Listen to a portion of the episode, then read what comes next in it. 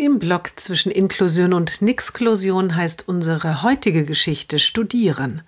Die Elterngruppe hat eingeladen. Viele haben ihre Kinder noch an der Grundschule oder gerade in der weiterführenden Schule.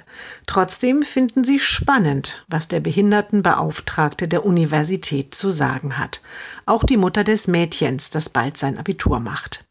Der Behindertenbeauftragte kommt im Rollstuhl und erzählt von seinen Aufgaben, von Informationskampagnen, Barrierefreiheit und vielen Einzelberatungen.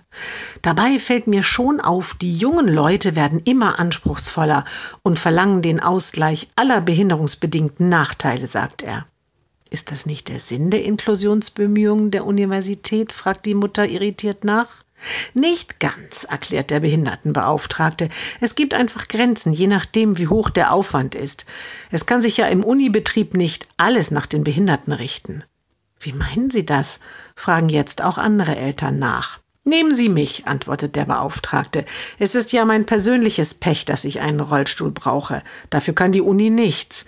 Ich musste mich immer besonders anstrengen und besser sein als meine Kollegen. Bei uns geht es um Leistung. Und wer dafür zu behindert ist, der gehört nun einmal nicht an eine Universität.